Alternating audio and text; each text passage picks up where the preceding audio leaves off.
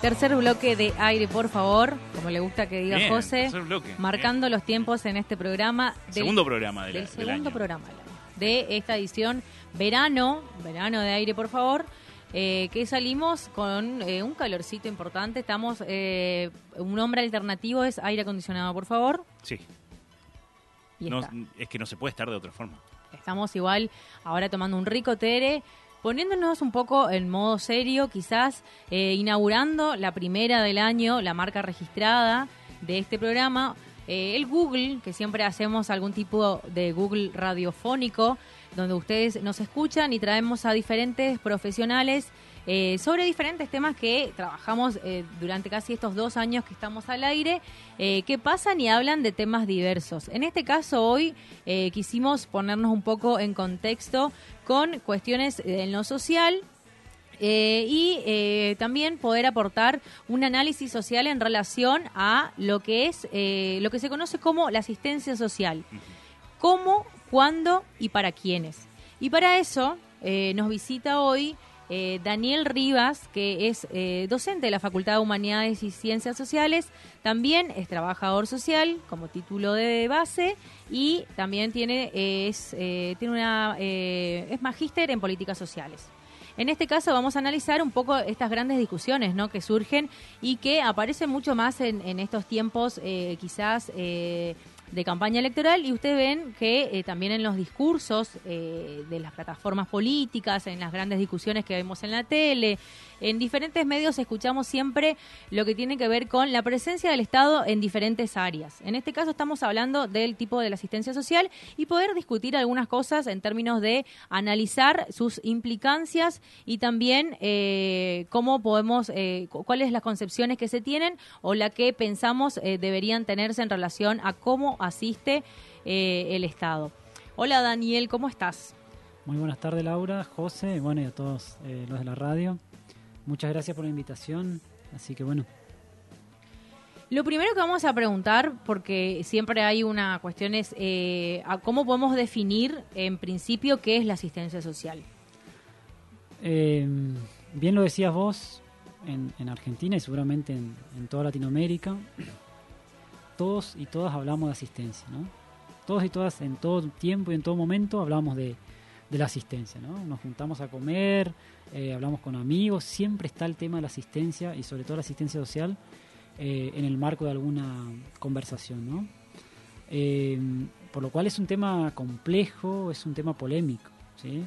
Yo quiero recordar que habíamos hablado con, con Laura para, para conversar de, este, de estos temas, precisamente el año pasado, a fin de año, es cuando se instaló con mucha fuerza una polémica en relación al manejo de eh, el salario social complementario que había eh, mencionado Cristina Kirchner, la vicepresidenta, en, en, el en un discurso. ¿no?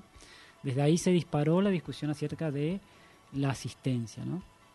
Eh, la pregunta de Laura remite a poder considerar eh, qué implica la asistencia social, ¿no? Y ahí uno podría mencionar que la asistencia social son eh, o es el conjunto de eh, políticas, de programas o mm, de leyes que implementa el Estado para atender, para atenuar o limitar las causas de la exclusión social o la vulnerabilidad social, ¿no? Entonces tiene que ver con todas aquellas políticas que implementa el Estado para que una persona, una familia, eh, no caiga en la exclusión social, ¿no? Ese es un punto central, digamos. Cuando nosotros mencionamos que una persona, una familia está en una exclusión social, eh, estamos hablando de prácticamente de eh, no contar con la posibilidad de tener los ingresos necesarios para sobrevivir, ¿no? Entonces este conjunto de prestaciones, de servicio, infraestructura o normativas, lo que hace es atenuar o disminuir o limitar esa posibilidad, ¿no? Bien. Que es cierto, como dice Daniel, es eh, tema recurrente en reuniones sociales, eh, generalmente cuando, cuando se habla de, de este tipo de asistencia. Y ahí bien vos marcabas una cosa en relación a quiénes tienen que estar dirigidos, o sea, cómo se definen esa, esa asistencia y cuál es la población, digamos, que generalmente eh, está in- eh, incluida, si se puede decir, en este tipo de asistencia del Estado. Ahí hay una cuestión central, ¿no? Eh, lo primero que deberíamos pensar es, como sociedad, hasta qué punto toleramos de que una persona, un, ciudadano o ciudadana, tenga o no los ingresos necesarios para la sobrevivencia. ¿no? Esa es una discusión central, digamos. ¿Hasta qué punto nosotros como sociedad eh, toleramos que una persona o una familia tenga o no tenga eh, los ingresos para sobrevivir? Esa es una cuestión central, ¿no? Primero de la sociedad y segundo de aquellos que diseñan o implementan las políticas públicas, ¿no? Porque ahí estamos hablando, ¿a quién corresponde? En esa pregunta, ¿a quién corresponde? Uno dice, bueno, ¿a quién corresponde? A aquellos que no tienen los bienes necesarios para sobrevivir, los recursos. ¿no? que no tienen un ingreso, que no cuentan con... Claro, debería de, ser prioridad. Debería ser prioridad, ¿no? Hay una cuestión eh, que siempre se instaló en las discusiones y en los discursos, que es que casi siempre la asistencia social fue eh, subordinada a otro tipo de políticas públicas y casi siempre fue focalizada en un sector de la sociedad, ¿no? Ahora bien, hay un dato que, que, me, que me gustaría que conversemos sobre eso, que es eh, en el marco de la pandemia, Ustedes recordarán que el Estado implementó el ingreso familiar eh, de emergencia, ¿no? el IFE. El IFE. ¿no? Y ahí tenemos un dato, digo porque siempre en Argentina igual los datos son cuestionables, pero ahí tenemos un dato central. Al IFE se inscribieron 11 millones de personas. ¿Recordarán? ¿Recordarán? Sí, sí. 11 millones de personas. De los cuales recibieron el, eh, el IFE 9 millones de personas. ¿Sí? Eh, y ese es un número significativo e importante. ¿Por qué? Porque ahí había condicionalidades para acceder a, ese ingreso familiar de emergencia. ¿no? Una es eh, que no tenga un trabajo registrado, ¿no cierto? O que sea del empleo informal, o que sea de la economía social, o que sea monotributista, pero fundamentalmente que no tenga un empleo registrado, un salario, ¿no? Para, para los que estaban empleados en ese momento, u otro tipo de políticas, los repro y demás. Pero ahí te marca eh, el problema de la informalidad en Argentina. Y la informalidad acarrea un conjunto de problemas, que es básicamente que uno no puede contar con un ingreso, eh, un salario anual, mensual, que te permita planificar la vida, ¿no? Dependerá de lo que suceda en el mercado de trabajo, dependerá de la situación del contexto en que tengas o no tengas el empleo, ¿no? Y esa es una cuestión central, digamos, porque uno dice, ¿a quién entonces corresponde? Estamos hablando prácticamente de eh, el 40% de la población económicamente activa de Argentina. ¿no? Estamos hablando de una proporción muy amplia de la sociedad que en ese momento eh, necesitó la asistencia del Estado. ¿no? Y eso te marca, es decir, digamos, dónde ponemos la asistencia social en este momento. Eh, porque bien hablábamos antes de arrancar el, el programa que lo primero que uno, que cualquier ciudadano, cualquier profesional, digamos, que esté a favor de los derechos humanos, a favor de los derechos sociales, a favor de la ciudadanía, piensa es que cada familia, que cada persona eh, obtenga su salario, obtenga su ingreso a partir del trabajo, ¿no? Pero en Argentina estamos hablando de que fundamentalmente la década del 90 para acá es un problema para un gran sector de la sociedad conseguir un trabajo y un trabajo en condiciones dignas, ¿no? Un trabajo en condiciones dignas. Y esa es una cuestión, eh, por eso este tema de la asistencia social es tan importante.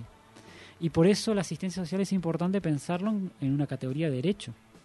¿no? Que eso es lo que viene discutiendo las ciencias sociales, que vienen discutiendo las organizaciones que impulsan la categoría de ciudadano-ciudadana. ¿no? Sos ciudadano, sos ciudadana, tenés derecho a una asistencia. ¿sí? O la asistencia se transforma en un derecho. Porque si no tenés los recursos para sobrevivir, en un Estado de derecho y por ser ciudadano o ciudadana, esa debería ser la única condición para acceder a una política pública con estas características, ¿no? Claro. Ahí, por ejemplo, pienso que siempre hay un ejemplo que, eh, a ver si, si entendemos en relación a, en términos de derecho, y me gustaría que, se, desarrolle más en esa línea, que sería ver la asistencia del, del derecho, y si no la estamos viendo ahora, ¿cómo se la ve?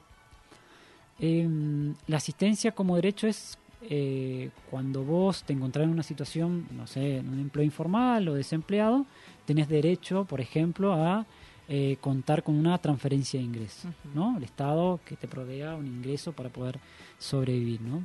El gran problema que tenemos nosotros acá, eh, que no es en la categoría de derecho, que toda transferencia del Estado casi siempre tiene una condicionalidad, ¿sí? Vamos a hablar, por ejemplo, del potenciar trabajo, que también fue muy cuestionado, ¿no? Eh, Sí. El potenciar trabajo es una política que requiere de los titulares de ese programa que trabajen eh, cuatro horas diarias, 20 horas semanales, que se capaciten, digamos, eh, que presten algún servicio, ¿no? Y esa no es una categoría de derecho, porque vos tenés que prestar un servicio, que esos, esos, esos titulares eh, tienen que tener determinadas características, eh, no tener otro ingreso, estar desempleado, digamos, ahí no hay una categoría de derecho, ahí hay criterios de elegibilidad, es decir, vos estás o no estás dentro de ese programa, vos podés eh, ingresar o no, pero a partir de criterios. Tenés que estar desempleado, tenés que demostrar cierta eh, que tener o que no tenés ingreso, que sos o que tenés determinadas condiciones, ¿no? Esa es la categoría que hoy prima en los programas, que no es una categoría de derecho. Cuando nosotros hablamos de derecho decimos, bueno, vos sos ciudadano, sos ciudadano ciudadana argentina, tenés derecho a ser asistido por el Estado eh, en el caso de que no puedas resolver por, por vos mismos eh, el consumo de bienes eh, necesarios para la sobrevivencia. Eso sería. Podemos mencionar también la asignación universal por hijo, pero también tiene una contraprestación. ¿sí? Se le exige a los tutores, a las tutoras, que presenten el calendario de vacunación, que presenten eh, el eh, certificado de alumno regular, que presenten determinadas eh, criterios o determinadas eh, certificaciones que le permitan mantener ese, es- vamos a decir, ese, la asignación universal por hijo. ¿no? Entonces eso ahí nos reviste la categoría de la asistencia social como derecho. ¿sí? No sé si Sí, sí, sí. Sí. Estoy... por ahí sí queda claro en ese sentido, ¿no?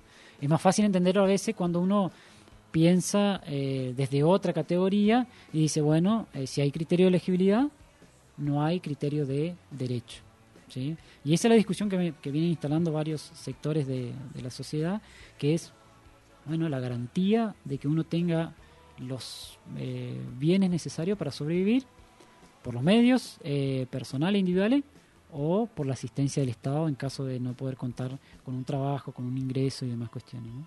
Y ahí también en esa eh, en esa línea aparecen la- las polémicas o las cuestiones que salen, ¿no es cierto? Vos al principio mencionabas a la hora de hablar de esta asistencia y muchas veces en, en, bueno, vemos en los medios de comunicación o también en, en charlas sociales eh, y por ahí me gustaría también que eh, ha- hablemos también de las cuestiones eh, a veces un tanto peyorativas que salen eh, sobre la asistencia social. Eh, y eso es, eh, digamos, desde el comienzo mismo la discusión acerca de las políticas sociales y la asistencia, existen como determinadas visiones. ¿no? Eh, en su momento era la categoría de el pobre merecedor versus el pobre vergonzante. ¿sí? Podríamos ponerlo en esos términos. ¿no? El merecedor era aquel que se esfuerza, aquel que se levanta temprano, que trabaja igual, que por más que, ten- que, que por más que le ofrezcan un, eh, un trabajo con un eh, con una paga totalmente injusta, lo realiza igual, porque es un pobre que quiere progresar, es un pobre no merecedor incluso de una asistencia, un acompañamiento, ¿no?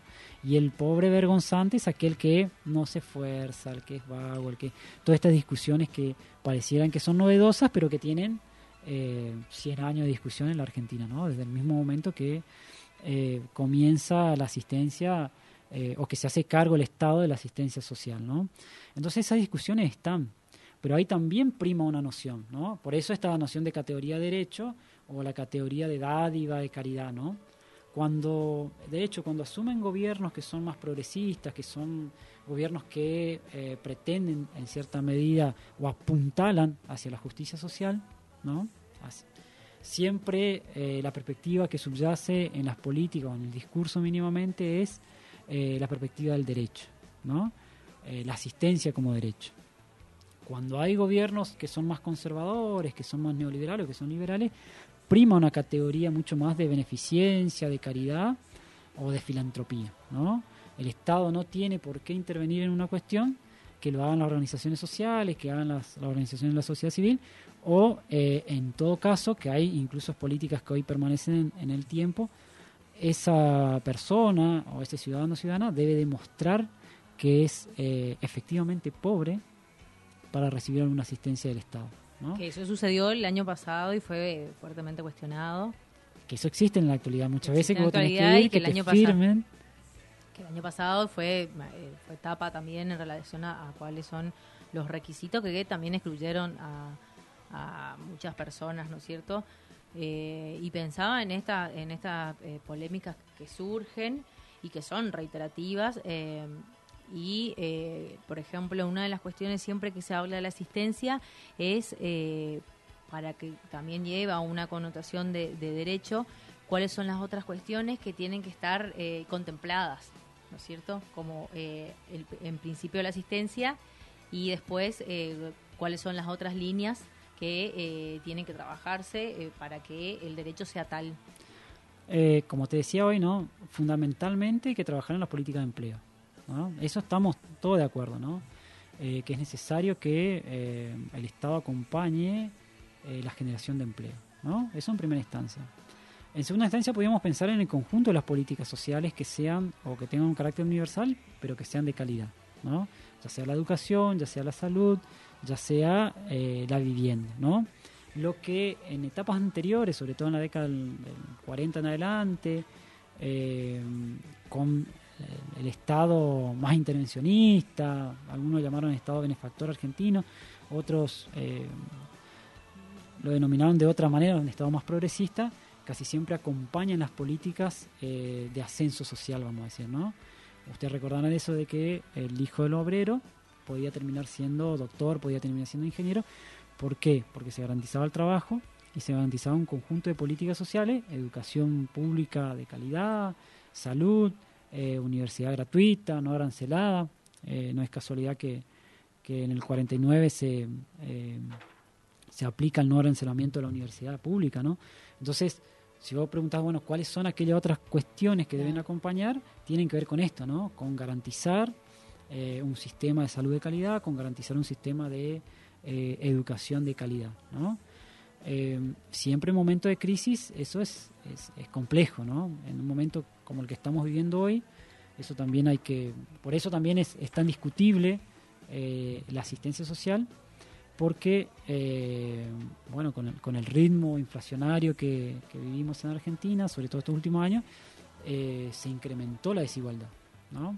Hemos visto el año pasado los datos de, la indigencia, incluso la, indigencia aumentó a dos, do- 8.8% de la sociedad, es decir, 2 mil- eh, do- 2.600.000 personas que viven en la, en la indigencia. ¿no?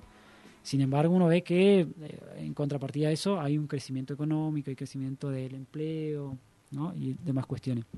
Pero creo que tiene que ver con eso si la pregunta va hacia qué otras, otras políticas de promoción social o de protección social se deben desarrollar para acompañar la asistencia, ¿no? Como para que la asistencia no sea paliativa, Claro. como para que la asistencia no, no eh, eh, o, o- o no genere ese círculo vicioso de la pobreza, ¿no? que generalmente es, digamos, como eh, los detractores de estas cuestiones es lo que más utilizan en, argumentos de que solamente funciona inclusive de, de esa manera. Por eso decía un poco poder hablar eh, de manera amplia en cuáles son las concepciones que existen en relación a, a lo que es la asistencia del Estado. Por supuesto, por eso la asistencia eh, tiene que ser un derecho, ¿no? para que nosotros garanticemos, por ejemplo, correr la discusión, el estigma, correr el prejuicio, la asistencia tiene que ser un derecho. De hecho, hay muchos autores, muchos estudios que hablan de que muchas personas no acceden a determinados, eh, determinada asistencia por el miedo a ser criticado, por el miedo a ser estigmatizado. Entonces dice, bueno, yo necesito, pero no me incorporo a esa política social o no me incorporo a esa asistencia porque rápidamente voy a ser visto como lo otro, como los vagos, como el que no quiere trabajar, como el que vive los planes, el que no. Y eso es una cuestión eh, que hay que tener cuidado, ¿no? Después, eh, qué sé yo, hay temas eh, tan cuestionados como la asistencia social, pero hay otros que no son problematizados en nuestra sociedad. Y ese también es un tema, ¿no? ¿Como cuáles? Por ejemplo, uno podría decir, bueno, ¿qué implica eh, la deuda con el FMI? ¿no? En contraposición de la asistencia. ¿no? Y ahí hay un dato interesante que, que había sacado Motor Económico, que es un- una revista especializada de economía, ¿no? Eh, que decía, bueno, el último pago del FMI fue de 416 millones, la última cuota de dólares, ¿no? que equivalen, ahora al potenciar trabajo quedaron 150.000 personas eh, que no se reempadronaron, quedaron afuera, ¿no? Es como que hasta que no se reempadronen no van a cobrar los eh, 33.870 pesos que cobran ahora en febrero, ¿no? Que es la mitad del salario mínimo vital y móvil. Bueno, esos 416 millones de dólares significan eh, 92 meses de eh, pago de esas 150.000 personas. ¿no? Una cuota del FMI, 150.000 eh, personas, eh, 92 meses, eh, 7 años y medio de pago de los, lo que implica la mitad del salario eh, mínimo vital y móvil. A veces uno dice, bueno, son 150.000.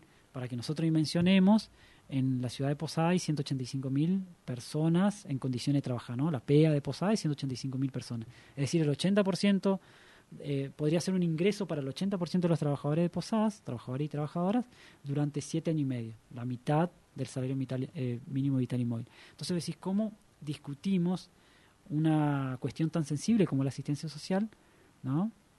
Eh, que estamos hablando de personas que por algún motivo social, por algún motivo de funcionamiento de la sociedad, no acceden a un trabajo, o no tienen un trabajo de calidad, o no tienen un trabajo formal, pero que es social.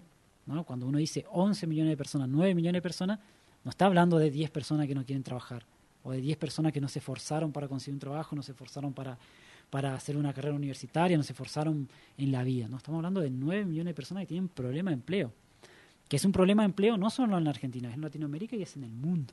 Entonces digo, fíjense la dimensión, una sola cuota del pago del FMI, lo que implica. El otro día hacíamos un cálculo con, con el compañero Matías, Matías Klein, y decíamos, bueno, de los 44 millones de dólares que pidió, eh, bueno, los números siempre son, son complejos de, los cero y cero y cero y demás, pero el, el préstamo que eh, se solicitó al FMI que de hecho es cuestionado y un montón de otras cuestiones en la etapa de Cambiemos, representa a 18 años, 18 años de, su- de- de- también del pago del potenciar trabajo para los 1.275.000 personas. ¿no? Hay 1.275.000 personas que son titulares del potenciar trabajo, 18 años podríamos pagarle con ese préstamo. Sin embargo, eso la sociedad en términos generales no discute. Ustedes recordarán que la encuesta de 10, solo 4 sabían a nivel nacional de qué se estaba discutiendo cuando se discutía de la deuda del FMI. Y uno Sí. podría decir, bueno, endeudarse a veces la gente cree que es bueno, pero se construyó hospitales, se construyó el gasoducto para Misiones, se eh, creó la zona franca, aduanera franca acá en Misiones, o se hizo alguna política con ese préstamo.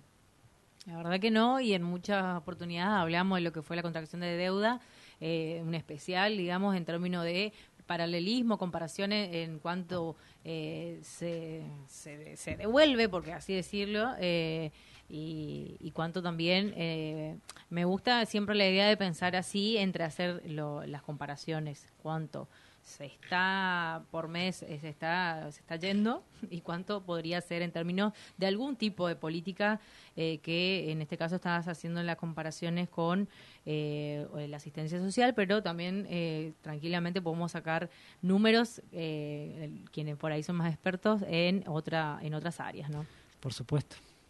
bueno, y por último, Dani, porque vamos a ir cerrando, como para cerrar el- la charla de, hoy, es eh, en, en el término de la asistencia social, si podemos hablar de eh, propuestas superadoras. alguna propuesta que garantice esa categoría de derecho, ¿no? Eh, bueno, hay, hay varias propuestas que impulsan determinados o, o varios sectores, ¿no? Eh, una es la renta básica o el ingreso, el ingreso básico, el ingreso ciudadano básico, o el salario universal eh, que eh, proponen incluso los movimientos sociales en Argentina y que propone incluso el Papa Francisco, ¿no? cuando habla de eh, la necesaria asistencia o de una redistribución de los ingresos. Bueno, el salario universal eh, o el ingreso universal podría ser una propuesta superadora en cuanto y en tanto se plantee un término de eh, universalidad. Es decir, que cualquiera de nosotros que esté, que reúna, o cualquiera de nosotros que lo necesite pueda tenerlo, ¿no? En la categoría de universalidad y eh, sin contra- contraprestaciones o De por medio, sí. por medio, ¿no? esas son discusiones que se vienen instalando o que se vienen planteando, fundamentalmente que tomaron fuerza de nuevo a partir de eh, la pandemia, o de, no solo de la pandemia, sino de las eh, medidas que se tomaron en relación a la pandemia, la cuarentena y demás cuestiones que eh, cristalizó las desigualdades sociales que se venían desarrollando en el marco de, esta sociedad capitalista, del modelo neoliberal, ¿no? Entonces se retoma un conjunto de discusiones que tienen que ver con esto, la renta básica, ¿sí? un salario, vamos a decir, un salario básico, que te garantice un piso, claramente no un techo. ¿Qué pasa eso con las políticas sociales? Digamos, si vos tenés un potencial trabajo, cobrás 33.870 pesos, claramente eso es un, es un piso, no es un techo. Claramente una, una familia si quiere eh, vivir mejor o si quiere obtener determinado bien y servicio, tiene que trabajar. Tiene que hacer otras cosas para generar otro ingreso que le permitan acceder a una, canasta básica de bienes eh, para sobrevivir. ¿no? Entonces esa es la categoría por ahí que se viene trabajando, con muchas discusiones de por medio, por supuesto. ¿no? Por ahí una ley de asistencia social, en principio, como para que se normatice eh, la asistencia social, y esta categoría de eh, salario universal eh, que lo había planteado incluso eh, que hay un proyecto de ley, además que el Frente, Frente Grande lo había planteado el año pasado en el marco de las discusiones, pero que también, como le decía, eh, varios partidos en, en, Argentina e incluso Latinoamérica y Europa proponen esta lógica, ¿no? porque básicamente este modelo de, producción, esta forma, este modelo de acumulación, va generando cierto grado de desigualdad y va eh, generando un amplio sector de la sociedad que permanece en la informalidad. ¿no? Hay estudios que incluso que aumenta la pobreza. Hay estudios que nos dicen que para principios de la década de, de este nuevo milenio teníamos un 20% de pobreza y hoy tenemos un 30% de pobreza consolidado. ¿No? No es que más allá de todas las políticas que se implementen, estén en un gobierno u otro, hay como un núcleo grande de pobreza consolidado y más del 30% de eh, los trabajadores y trabajadoras en, la informalidad. Entonces, el salario universal, sin condicionalidades y eh, de acceso para, para cualquier ciudadano o ciudadana, podría ser, en el marco de la perspectiva de asistencia como derecho, una propuesta superadora. Muy bien. Bueno, eh, Daniel, muchas gracias por, por visitarnos. Eh, inauguramos lo que era el Google Radiofónico, en este caso con Daniel Rivas, que nos visitó y hablamos un poco sobre la asistencia social, cómo, cuándo y para quiénes. Hicimos ahí algunas, algunos análisis, así que eh, muchas gracias por aportar a, esta columna. Bueno, muchas gracias a ustedes. Bueno, cerramos casi un ratito y ya volvemos para hacer el último bloque de aire, por favor. Interesante charla, nos quedamos ahí atentos escuchando. Eh, acuérdense que nuestros programas también pueden escucharlo, quizás algunas partes en Spotify, están subidos todavía, nos buscan como aire por favor y pueden escuchar lo que estamos hablando hace ratitos nomás con Daniel Rivas y si no también otros temas que les puedan interesar y eh, que siempre aportamos algún tipo de análisis o visión. Así que vamos a la pausa y enseguida volvemos.